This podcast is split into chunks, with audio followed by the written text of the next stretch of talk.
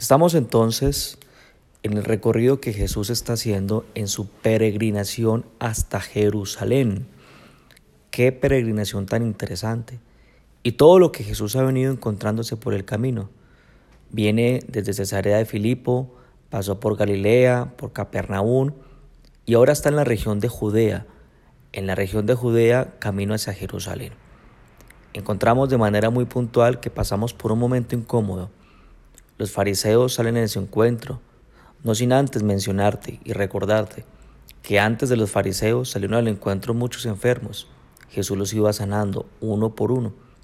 Y los fariseos en medio del trabajo de Jesús y aún viendo los milagros que hacía Jesús, importunan, importunan para hacerlo quedar mal y mostrarlo ante los demás como un fraudulento, como un mentiroso, como un impostor. En el versículo 13 continúa así este relato. Y bueno, estamos en Mateo 19. Dice lo siguiente.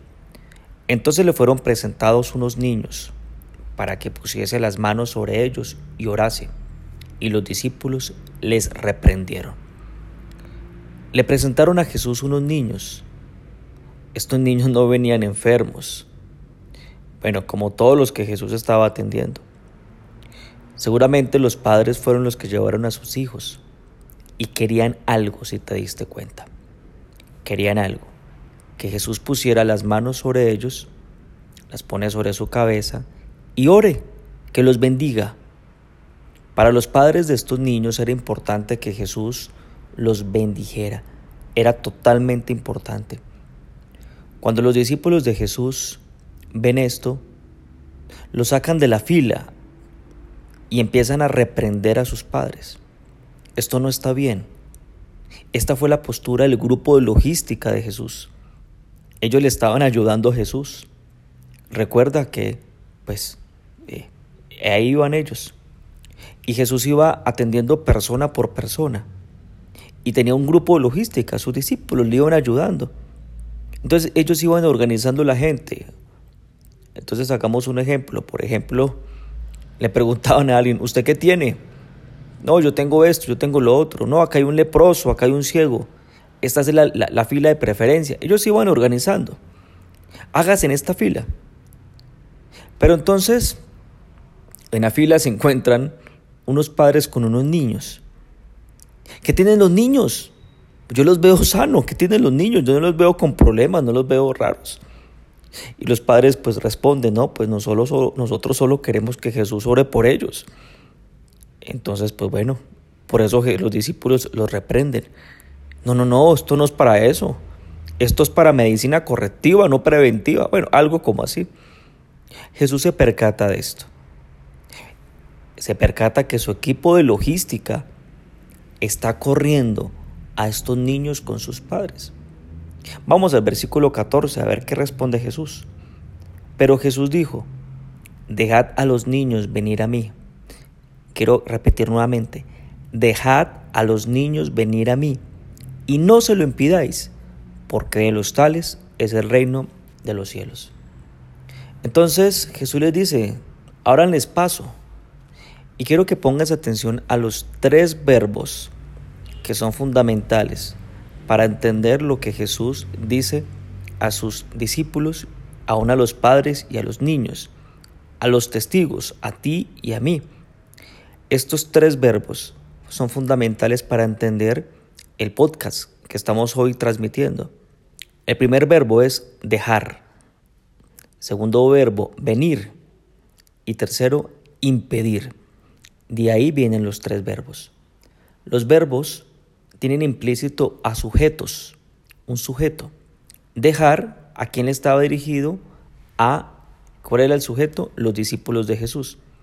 Venir, está dirigido hacia los padres, pero también hacia los niños. Y tercero, impedir está dirigido a los discípulos y a los padres. Son los sujetos. Permítame, aquí lo vamos a estudiar uno por uno. Entonces, los discípulos de Jesús, nosotros los discípulos de Jesús, cometemos un error. Y es que podemos cometer el error de menospreciar al niño y menospreciar al niño y su relación con Dios. No, no es tan importante. Es más importante una reunión para grandes que para niños. Por ejemplo, eso podemos cometer error. Por eso dice dejad. Es el primer verbo. Segundo, venir. Los padres entonces son los que llevan a los hijos a Jesús. Los padres eso instruyen, lo llevan. Los padres no dejan a sus hijos a la rienda suelta. No. Mira, mira, mira bien. Los hijos, los hijos vieron que sus padres fueron al camino de, de Jesús a Jerusalén. Los padres fueron con sus hijos, fueron a escuchar cómo Jesús hablaba, cómo sanaba, pero no contentos con ellos, ellos llevaron a sus hijos hacia Jesús.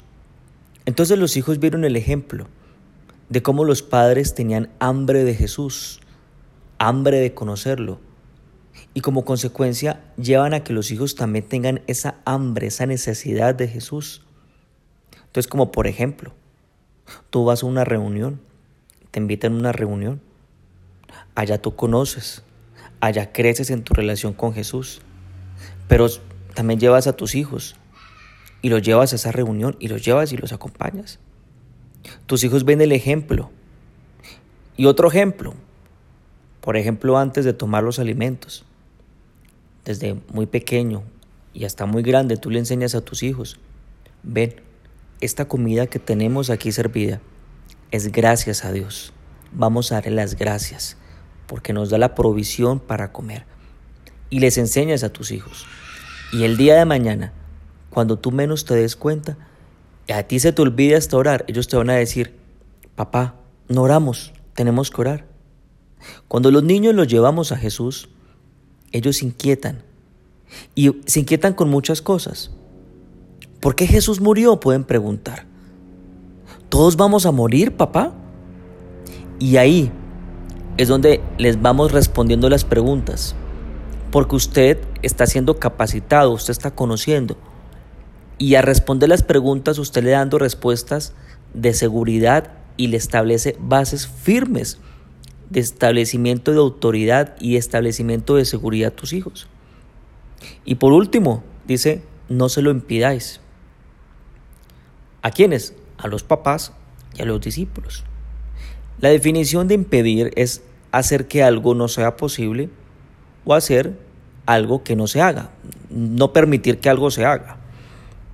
Entonces, yo como padre puedo hacer que no se haga, que no se construya la relación de Jesús con mi hijo.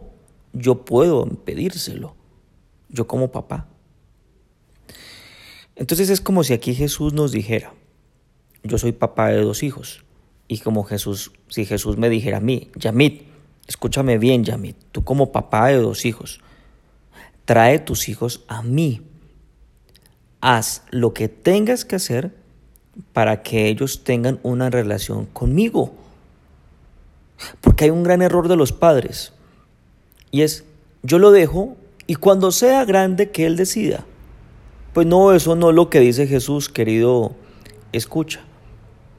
Cuando usted no lo lleva a Jesús, usted se lo está impidiendo porque no está permitiendo que se construya. Eso es impedir. La formación espiritual de un hijo es fundamental. Pero permítame te digo, es una tarea innegociable y es una tarea de nosotros los padres. Hay que asentar posiciones y hay que tener posiciones claramente en esta vida. Por ejemplo, es tendencia entonces dejar a los niños hacer o creer lo que quieran. Esa es una tendencia. Entonces tú la tienes al frente. Toma la decisión de formar a tus hijos para que crean y hagan lo que quieran. O por otro lado tienes la instrucción de Jesús. Sigue la instrucción de Jesús. Porque permítame te digo algo a ti como papá. Esto es una instrucción no es una sugerencia de Jesús. No, es que si quieres, no, no, esto es una indicación clara. ¿De quién? De tu Padre. Continúa el versículo 14, dice, deja a los niños venir a mí no se lo impidáis, porque de tales, de los tales es el reino de los cielos. ¿De quién es el reino de los cielos? De ellos, de nuestros hijos, es el reino de los cielos. Mira que aquí aparece claramente cuál es la responsabilidad tuya como papá. Hacer que tus hijos sean los grandes en el reino de los cielos es que el reino de los cielos no es de los niños por ser niños. Por favor, esto es, que eh, eh, leemos este versículo, lo descontextualizamos, eh, pues lo vamos a interpretar mal. No, es que el reino de los cielos es de los niños porque usted como padre los presenta a Jesús. ¿Se ve o no se ve? Claro que se ve. Usted se los presenta a Él. Usted los encamina a Jesús. Pero también usted se hace responsable con tu propia vida de crecimiento y de ejemplo de madurez espiritual. Termina Jesús con el versículo 15 y dice, y habiendo puesto sobre ellos las manos, se fue de allí. ¿Qué hizo Jesús? Bueno, terminó orando. Bueno, grandes lecciones. Mira cómo hemos aprendido en estos últimos episodios el papel del padre con el crecimiento espiritual, la importancia de los niños en encaminarlo. Episodios pasados, Mira eh, el, valor que le da Jesús a la mujer, lo que habla con respecto al matrimonio. Temas muy fundamentales para tener una sociedad estructurada y clara y ordenada. Por eso quiero pedirte que me acompañes y hagamos esta oración para culminar este tiempo. Acompáñame, cierra tus ojos por favor. Una vez más nos presentamos delante de ti, Padre, porque reconocemos y entendemos que tenerte en nuestras vidas y que tú nos des a nosotros hijos nos lleva a asumir responsabilidad. Yo como discípulo tuyo, pero también como padre, entiendo la responsabilidad que tengo hoy. Y acompáñame a decírselo hacia Dios. Entiendo. Y entiendo que no es una tarea fácil, pero la hago más difícil cuando yo no soy molde, modelo y ejemplo a mi hijo. Hoy entiendo que el ejemplo no es la mejor manera, es la única forma. Hoy entiendo que no puedo dejar a mis hijos en la rienda suelta. Hoy entiendo que es mi responsabilidad llevarlos, llevarlos a ti, Señor Jesús. Por eso te doy gracias, porque me instruyes, me enseñas, guías mi camino para que se cumpla. Yo quiero ser el reflejo de tu paternidad para que cuando mi hijo me vea, vea en mí tu misma paternidad. Gracias por este tiempo. Ahora te pido tu bendición y que el Dios Padre te bendiga. En el nombre de Jesús. Amén.